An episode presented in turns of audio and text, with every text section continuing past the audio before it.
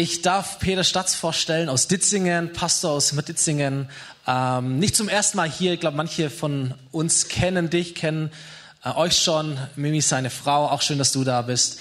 Ähm, Peter ist Mentor von mir, er ist ein Freund von uns, auch von Stefan und mir, ein Coach, jemand, dem, dem wir auch schon Schulbank gedrückt haben, zusammen auf der Leiterschaftsakademie, auf der Bibelschule gemeinsam gebüffelt und geackert haben. Ähm, Peter liebt es, du liebst es, Menschen zu begleiten, ins Leben von Menschen hineinzusprechen, Ermutiger zu sein, Richtungsweise, Ratgeber zu sein. Ist fantastisch. Was ich aber auch weiß von dir, ähm, dass du auch Täler kennst in deinem Leben. Du kennst auch Krisen, du kennst auch Energiekrisen, du kennst auch Kraftlosigkeit, all diese Momente, äh, die wir alle kennen. Was mich fasziniert ist, dass du das in Gesprächen nicht so rauslässt, sondern dass du trotzdem eine Kraft hast, andere zu ermutigen. Und das finde ich total schön, das genieße ich, davon profitieren wir. Und ich glaube, das Thema heute, das Geheimnis emotionaler Stärke, ist genau dein Herzensthema. Du wirst viel dazu zu sagen haben aus deinem eigenen Leben, auch aus der Bibel, aus dem, wie du Gott erlebst. Darauf freuen wir uns. Leute, das bedeutet Stuhlkante vorrutschen, mitdenken. Ähm, und alles aufnehmen, was Gott durch dich spricht. Peter, herzlich willkommen. Fühl dich frei. Schön, dass du da bist. Dein Applaus.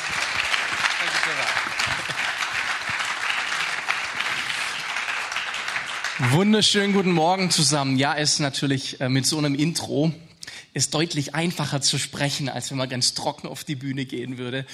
Ey, ich feier euer neues Thema Energiekrise. Also ich feier nicht die Energiekrise, aber ich feiere es, dass ihr äh, diese Serie aufgemacht habt, um über dieses Thema zu sprechen. Und tatsächlich, da hat der Stefan recht, ich spreche nicht als jemand zu euch, der es voll drauf hat, sondern der eben diese Energiekrisen auch kennt.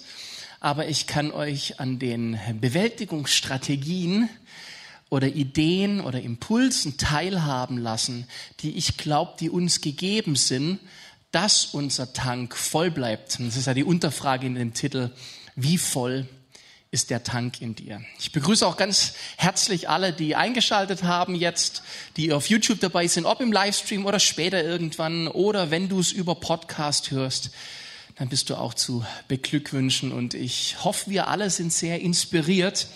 Denn wisst ihr, dass dein Tank mal leer wird, ist gar nicht so außergewöhnlich und ist eine Erfahrung, die wir alle irgendwann mal machen. Was wir nicht machen oft ist, die anderen daran teilhaben lassen.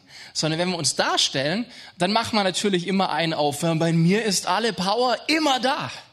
Und ich hab's voll drauf und läuft bei mir. Und manchmal denken wir sogar, das könnte andere ermutigen. Tut's manchmal aber nicht. Vor allem, wenn die Leute, die dann vorne stehen oder im Gespräch dir gegenüber so agieren, entmutigt es dich manchmal, weil du denkst, bei mir ist es nicht so. Ich bin gerade total leer. Was willst du von mir? Und ich finde, was wir tun können, um hier ermutigt zu werden, ist zwischen den Zeilen lesen. Oft bei denen, die zu uns reden, kann gar nicht sein, dass die immer nur oben auf der Welle surfen. Für die von euch, die surfen, Surfen hat ganz viel mit Geduld zu tun, weil bis du mal die Welle findest, auf der du surfen kannst, eine kurze Zeit, musst du ewig lang im Wasser warten, bis die richtige Welle kommt. Und dann musst du probieren und erst mit der Zeit kriegst du hin einzuschätzen, ah, die Welle, die könnte was werden. Und dann surfst du, das ist aber ziemlich schnell vorbei und dann heißt es wieder rauspaddeln und auf die nächste Welle warten. Also wir haben oft an diesen Glanz- und Gloria-Momenten teil, aber sehen nicht das dazwischen. Und ich möchte euch mit reinnehmen in eine Story aus der Bibel, die ich voll feier, weil sie bietet die Möglichkeit, nur Glanz und Gloria zu sehen oder wenn wir genau hinschauen, bietet sie auch die Möglichkeit zu sehen, wie hier jemand eine richtige Energiekrise hatte und was seine Lösung war in der Situation. Wir gucken ganz tief rein, denn es ist heute das Thema dieser Message, das Geheimnis emotionaler Stärke. Und wisst ihr, was der Unterschied zwischen normaler Stärke und emotionaler Stärke ist? Emotionale Stärke ist die gefühlte. Und das ist ja schon auch nochmal ein Unterschied. Wie fühle ich mich? Und fühle ich jetzt die Stärke in mir? Und nur die Leute, die mich kennen, die wissen das. Ich bin ein emotionaler Typ. Aber mindestens so emotional wie der Stufi. Und das will was heißen. Und äh, da kriegt man bei mir auch mit, wenn, oh, jetzt fühlt der Peter sich gerade nicht emotional stark. Das kriegst du dann auch mit. Der Mann, den wir uns jetzt in der Bibel anschauen, der hat das auch erlebt. Und zwar gucken wir uns Elia an.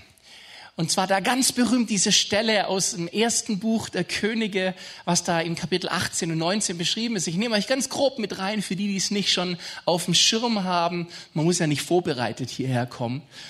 Es geht darum, dass im Volk Israel, im Land Israel seit drei Jahren eine Dürre herrscht.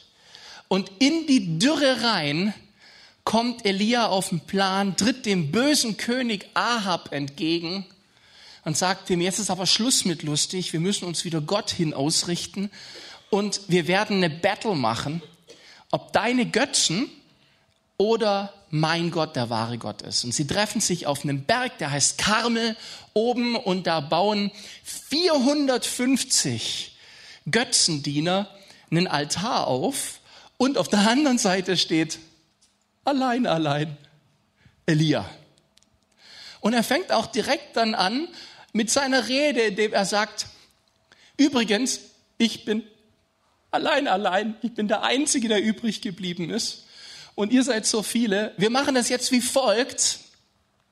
Wir werden beten und der Gott, der der wahre Gott ist, der wird Feuer vom Himmel regnen lassen und den Altar des Opferfleisch aufnehmen und verbrennen. Und weil ihr so viele seid, lasse ich euch den Vortritt.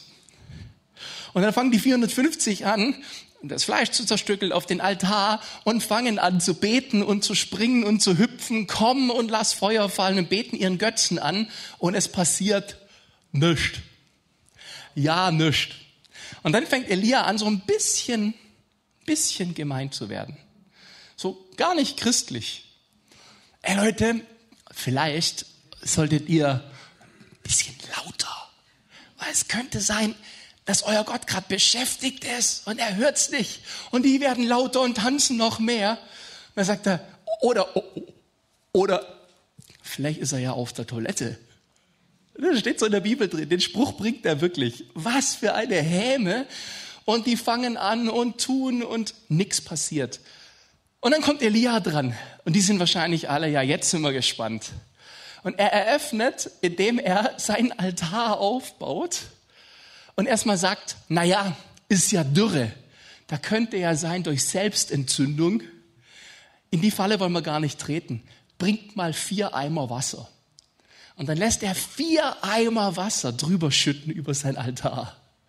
Und alle sagen, oh, das ist krass. Und dann baut er einen Graben um den Altar und sagt, jetzt wo ich die vier Wassereimer drüber habe, hm, bringt man nochmal vier. Dann bringt sie nochmal vier. Und wenn er mit denen durch ist, sagt er, ach, aller guten Dinge sind bringt nochmal vier. Insgesamt zwölf Eimer Wasser lässt er drüber schütten. Jetzt sammelt sich schon der Graben um den Altar mit Wasser, weil es so runtergelaufen ist. Er betet, Gott lässt Feuer fallen. Und es steht in der Bibel, das Feuer leckt das Wasser in den Graben auf und leckt den kompletten Altar mit auf. Das Feuer nimmt alles auf. Das ist also nicht irgendwie ein Waldbrand, der zufällig entstanden ist, sondern das verbrennt und verzehrt alles. Die Sache geht dann für die Götzendiener gar nicht gut aus. Die werden dann sehr FSK 18 dahingerafft alle.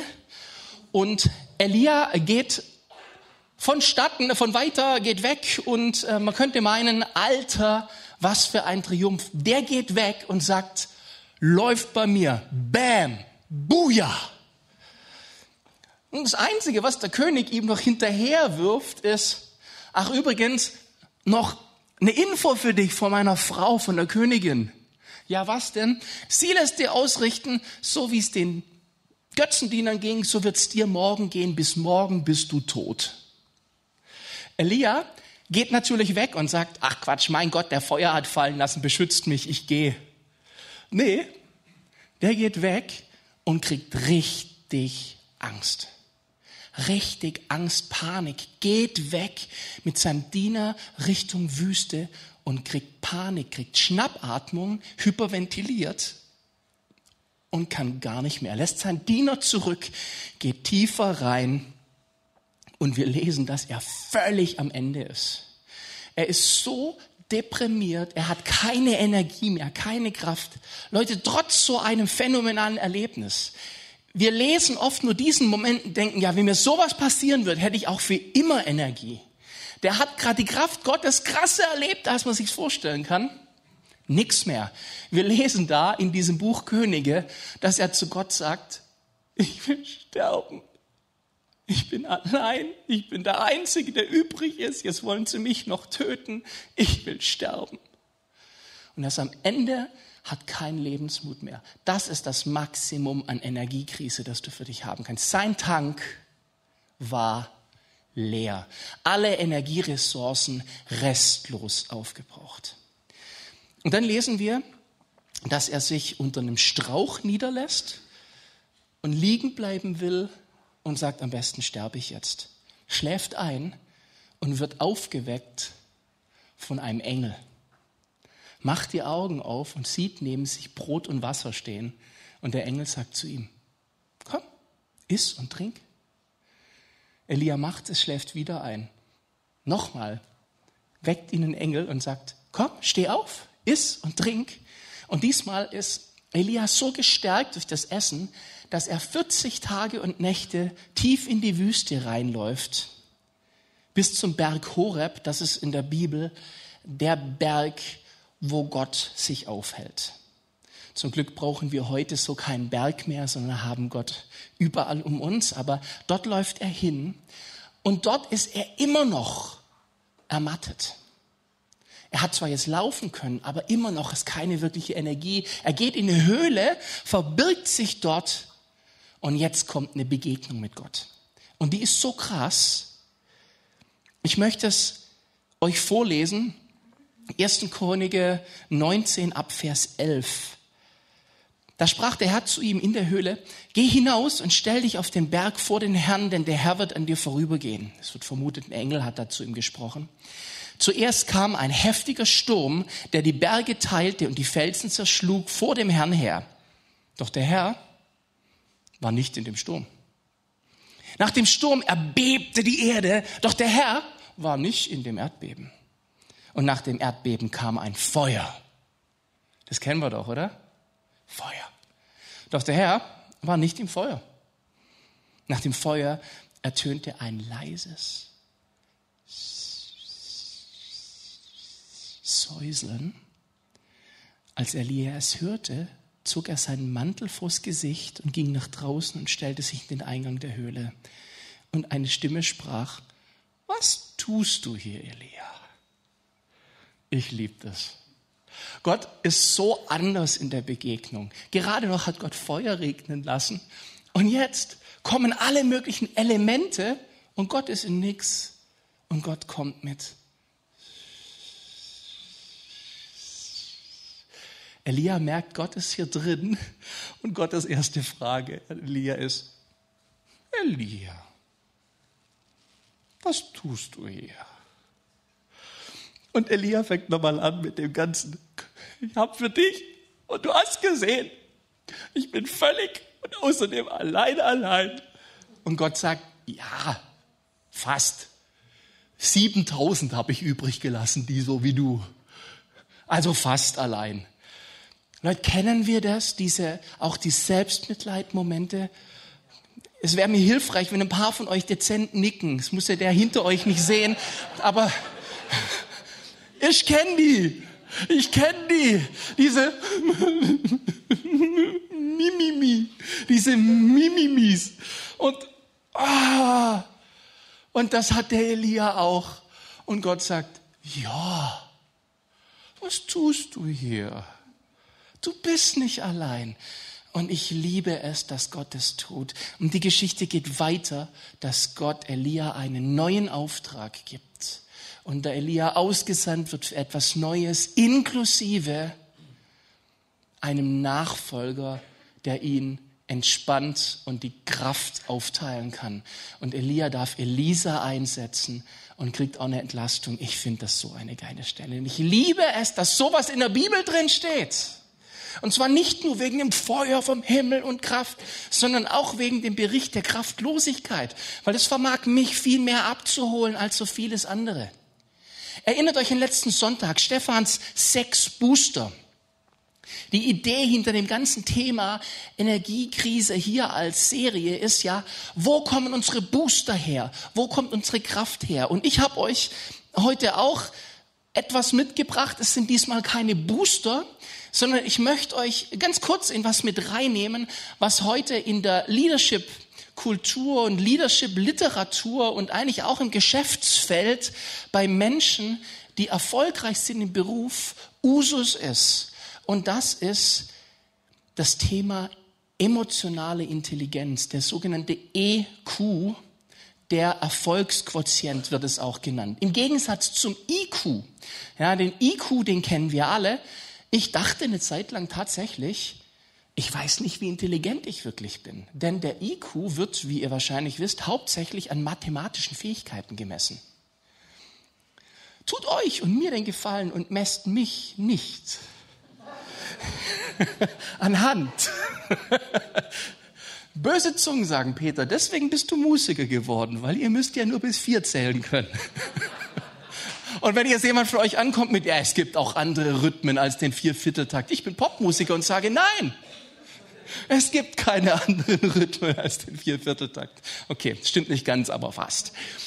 Emotionale Intelligenz. Heute sagt man im, im Bereich von Leiterschaft, Leiter, die emotionale Intelligenz haben, sind erfolgreicher als Leiter, die nur einen hohen IQ haben. Es gibt Gegenüberstellungen, wo du lernst, dass vor allem der IQ sich in einem sogenannten Book Smartness auszeichnet. Also eine, eine Weisheit, eine Schlauheit, die man sich über Bücher aneignen kann, währenddessen der EQ Street Smart ist. Und vielleicht wisst ihr das noch von der Schule. Ich habe mich das immer gefragt. Ich hatte Klassenkameraden, die hatten nur Einsen und waren so unfähig im echten Leben zu bestehen. Ein klassischer Fall von Street Smartness ist, wenn du vielleicht nicht nur Einsen hast, aber im Alltag funktioniert's. Und ich finde es so toll, dass heute auch große Unternehmen viel mehr darauf setzen, dass ihre Vorgesetzten einen hohen EQ haben. Ein EQ ist übrigens erlernbar, auch bis ins hohe Alter. Während ein IQ, so sagt man, im Alter von 10 bis 12 Jahren eigentlich fest ausgeprägt ist in einer Person. Natürlich kannst du dir noch Wissen aneignen, aber der Quotient ist da unterschiedlich. Ich möchte euch mitnehmen in der Lehre vom, vom EQ und ich möchte den heute nicht Erfolgsquotienten nennen, sondern ich möchte den natürlich passend zur Serie heute den Energiequotienten nennen. Der EQ ist der Energiequotient.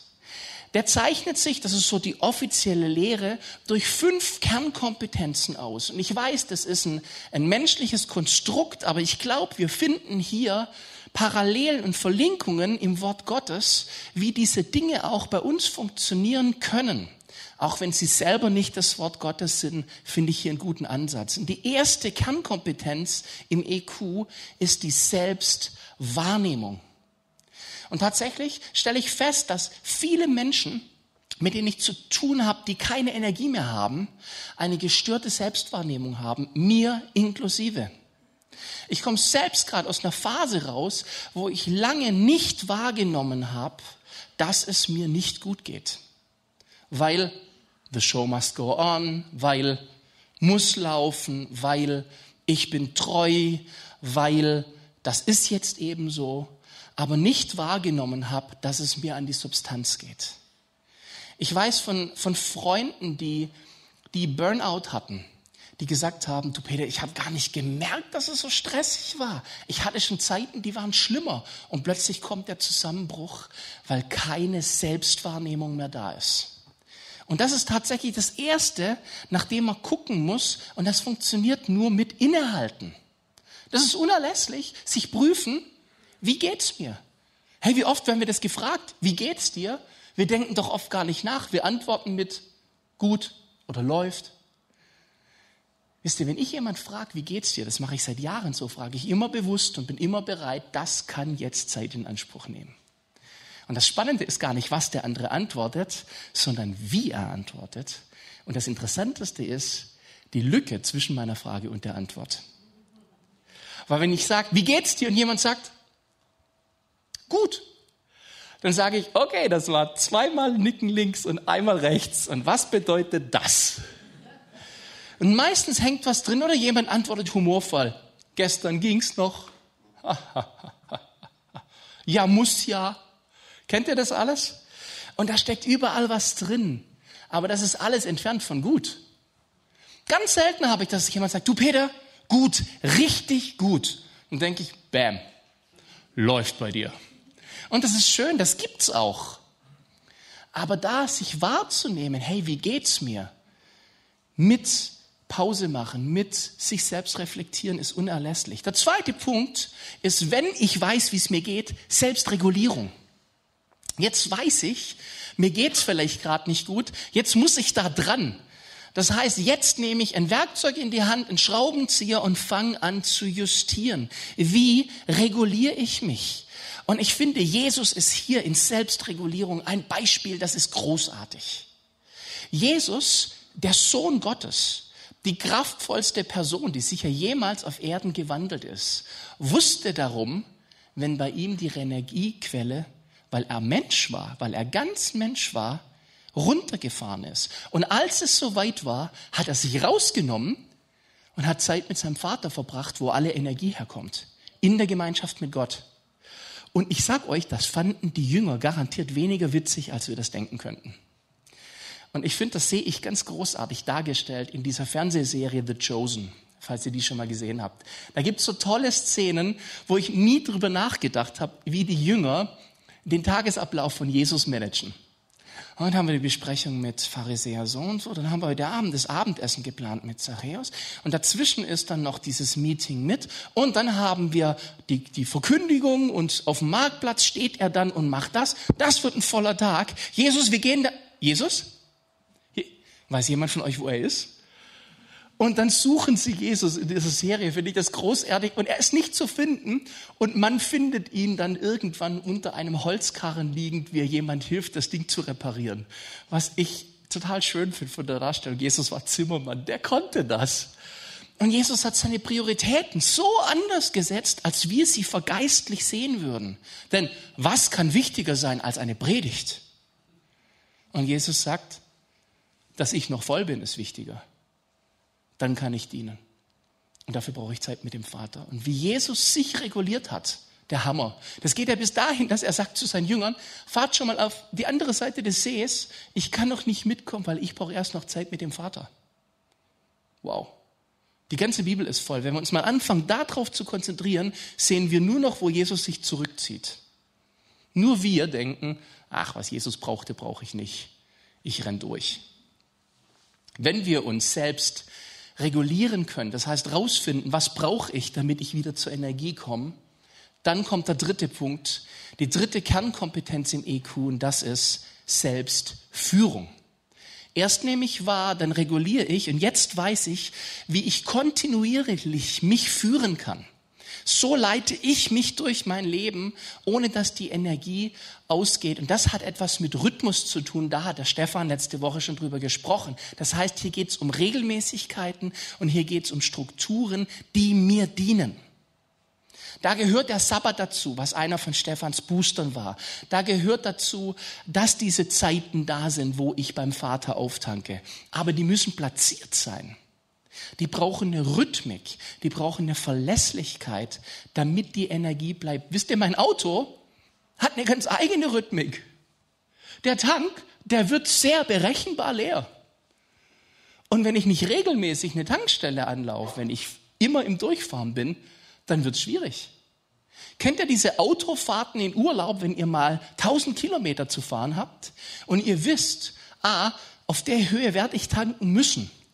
Und dann plant ihr das vielleicht schon mit ein, auch wenn ihr dann die Finanzen im Überblick habt. Das ist Selbstführung.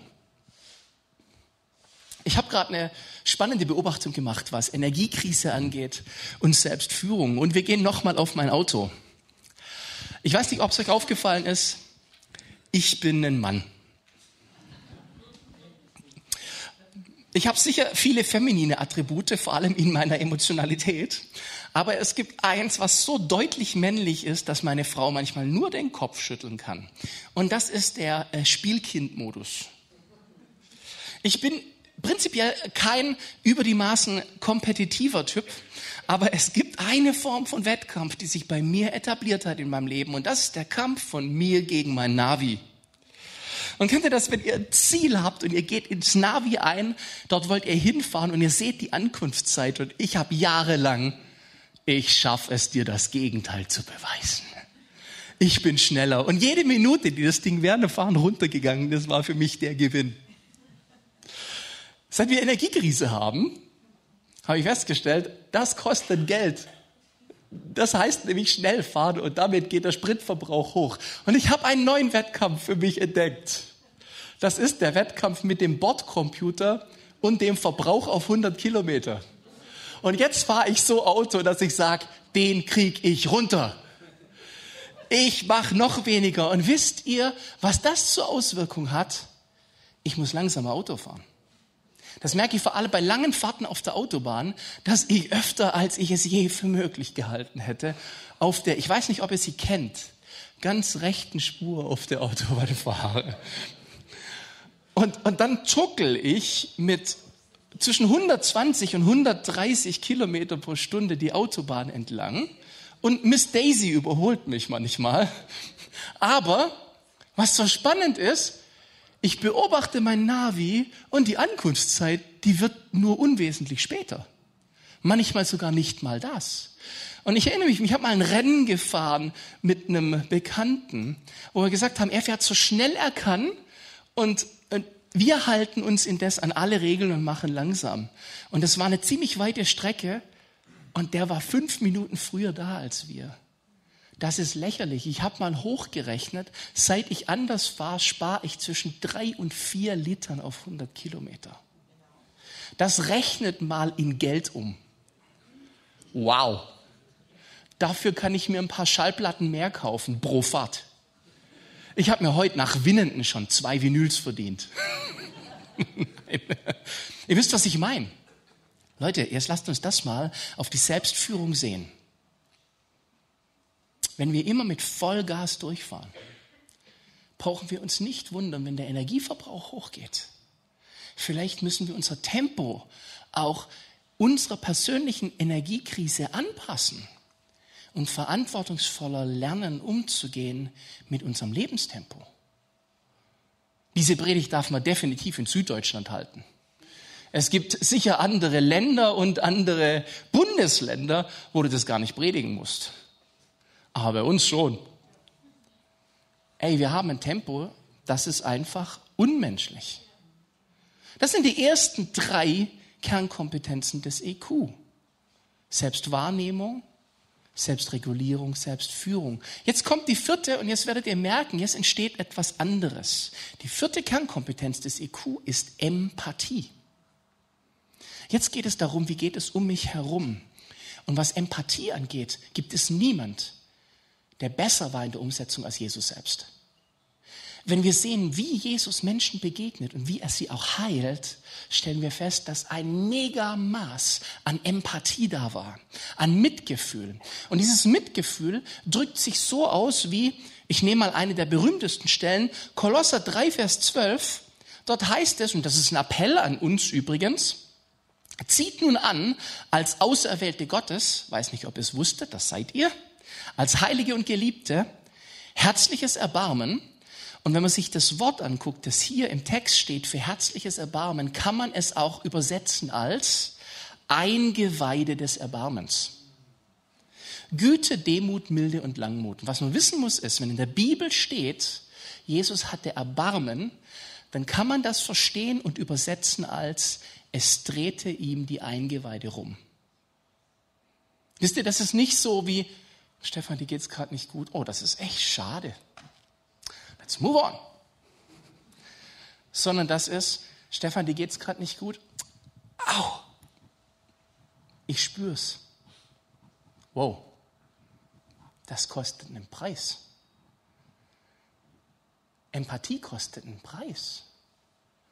Wenn ich mitfühle, Mitgefühl habe. Was hier übrigens ein Appell ist an uns, zieht es an. Das heißt, auch anziehen tue ich etwas mit einer Entscheidung. Ich entscheide mich dafür, ich ziehe das an.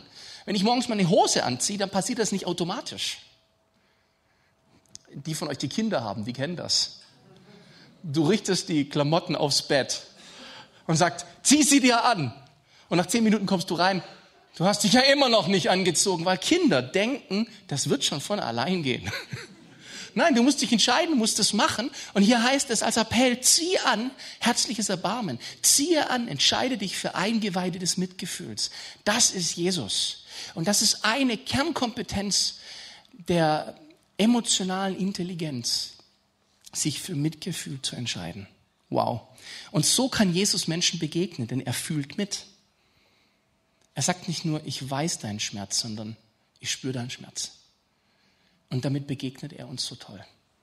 Das macht übrigens die eiskalten Ordnungshüter stinkesauer.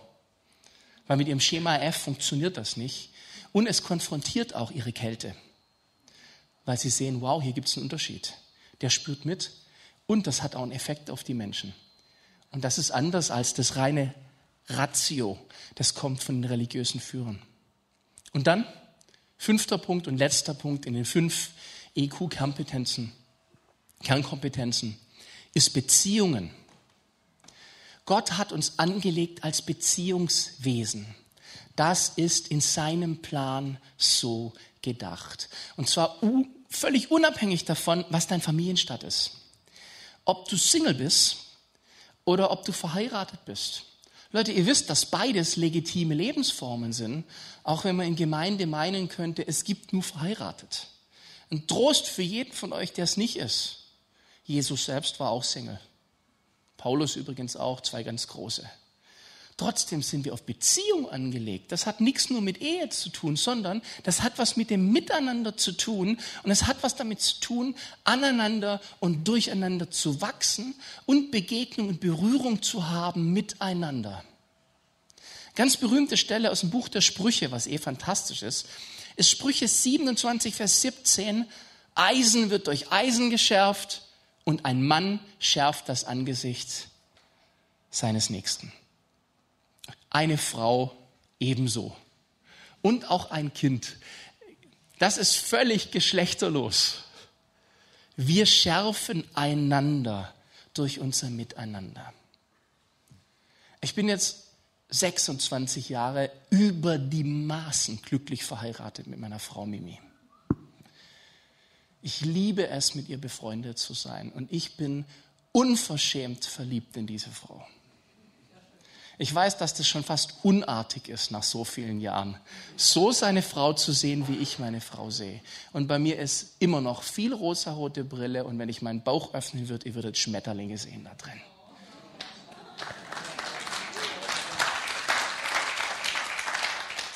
Und ich habe so viel durch sie und an ihr gelernt weil wir einander geschärft haben. Und dieses Schärfen hat auch einen Preis gekostet manchmal. Ein Preis, den man sich vielleicht auch nicht rausgesucht hat in den Situationen. Aber es war so gut, dass wir das getan haben und einander nicht uns entzogen haben in dieser Zeit, wo wir einander geschärft haben. Und heute merke ich, übrigens ein, ein, ein Vorschlag, ein Tipp, ein Rat an euch Männer.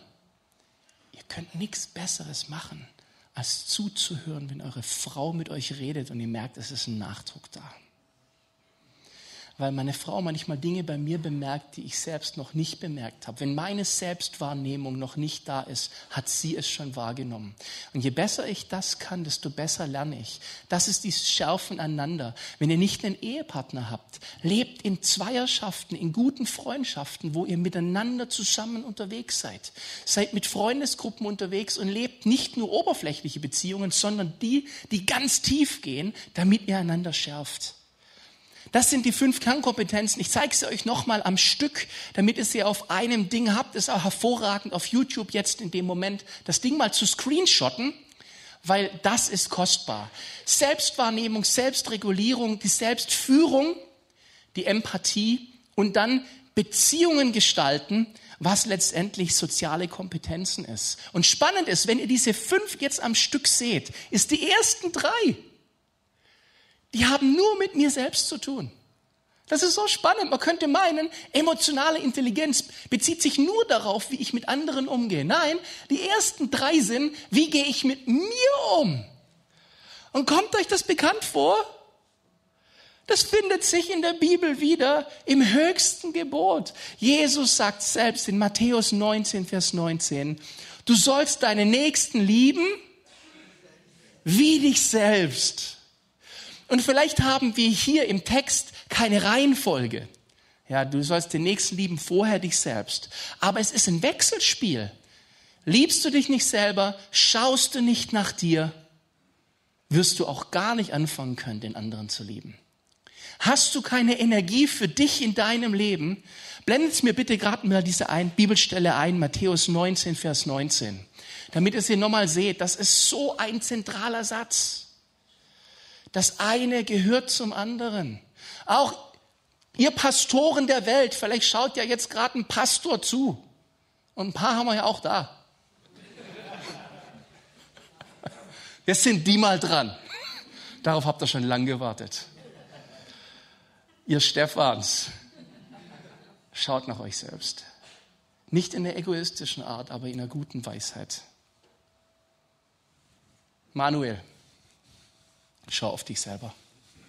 Ihr anderen Leiter, Steffen, guck nach dir, lieb dich selbst, schau, dass da gut ist. Und dann macht euren Dienst. Ihr anderen, die in Dienstbereichen seid, Leute, das ist das Grundprinzip. Dass unser Energietank irgendwann mal leer wird das äh, wird unausweichlich sein. Lena, das war mein dezentes Zeichen, dass ihr kommen könnt. Jetzt muss ich es doch so machen. Ich, ich habe versucht, ich so subtil, zu fokussiert auf meine Message. Dass unser Energietank leer wird, ist völlig normal. Und das geht übrigens jedem so. Lasst uns nicht weiter denken, warum hat er so viel Power und ich habe sie nicht mein Rumgetanze auf der Bühne und das Euphorische, Leute, hat den Preis, dass ich danach mittags auch ziemlich platt bin. Ja, das ist so. Muss man wissen und dann muss man sich die Zeit einplanen.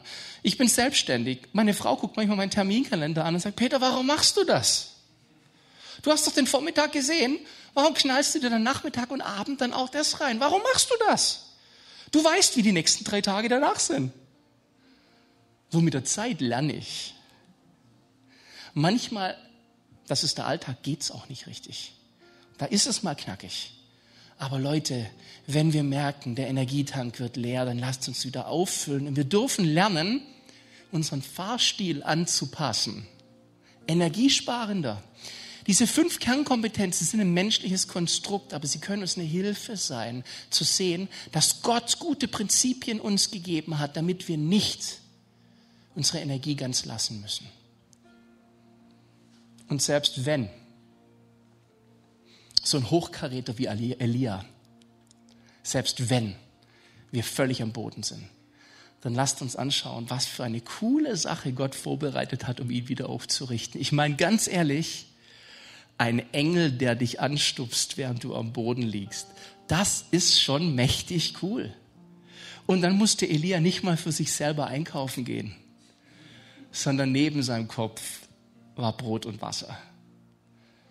Und dann kommt Gott und begegnet ihm. Und ja, Elia hatte da auch dann einen Überraschungsmoment. Gott war so anders. Und wisst ihr was? Gott ist oft so anders. Wir denken, wir haben Gott verstanden. Wir packen ihn ein Schema, in ein Raster. Gott ist anders. Lasst uns ihn anschauen und aus ihm Kraft ziehen. Ob du heute voller Energie bist oder am Boden. Wir haben einen guten Gott. Lasst uns aus ihm die Kraft ziehen. Letzte Bibelstelle. Und vielleicht könnt ihr kurz die Augen schließen. Die kam mir vorher noch hier, als ich hier in der ersten Reihe stand. Matthäus 11, Vers 29 spricht Jesus davon, dass seine Kraft, das Leben mit ihm und auch das, was es uns kostet, nicht schwer ist. Und er nimmt das Bild eines Joches, wie es früher in der Landwirtschaft üblich war. Das war das, was man Ochsen auf die Schultern gelegt hat, damit sie etwas anziehen können. Und Jesus sagt, nehmt auf euch mein Joch und lernt von mir, denn ich bin sanftmütig und von Herzen demütig. So werdet ihr Ruhe finden für eure Seelen. Wir lesen an anderer Stelle, mein Joch ist leicht Hey, wenn es dir schwer auf deiner Schulter ist, dann ist es nicht die Last, die Gott dir gibt. Denn sein Joch ist leicht, er ist sanftmütig und von Herzen demütig und er will, dass ihr Ruhe findet für eure Seelen. Ich lade dich ein, wenn du keine Ruhe hast, komm zu seiner Ruhe. Erlaubt dir wahrzunehmen, wie es dir geht und erlaubt dir den Rhythmus anzupassen, einen neuen Rhythmus zu entwickeln. Auch wenn es am Anfang, wenn man in einem anderen Rhythmus unterwegs ist, jetzt komme ich doch nochmal auf den Viervierteltakt. Ich muss zugeben, es gibt ein paar Lieder, die funktionieren nur in sechs Achtel. Und es ist schlecht, wenn ich vier Viertel durchpeitsche bei einem Lied, das sechs Achtel ist. Interessanterweise gerade das Lied Good, Good Father, er ist ein guter, guter Vater, ist sechs Achtel. Hey, wenn du vier Viertel unterwegs bist, lass dich darauf ein, dass Gott einen neuen Rhythmus in deinem Leben will. Ich möchte für euch beten. Und ähm, ich möchte dir Mut zusprechen, wenn du sagst, ich bin gerade ermattet. Ich bin ermüdet. Dann äh, nehme ich diese Worte einfach als Kopie, die der Engel sagt zu Elia. Komm, steh auf. Und wenn du das möchtest, dann steh auf. Jetzt an deinem Platz.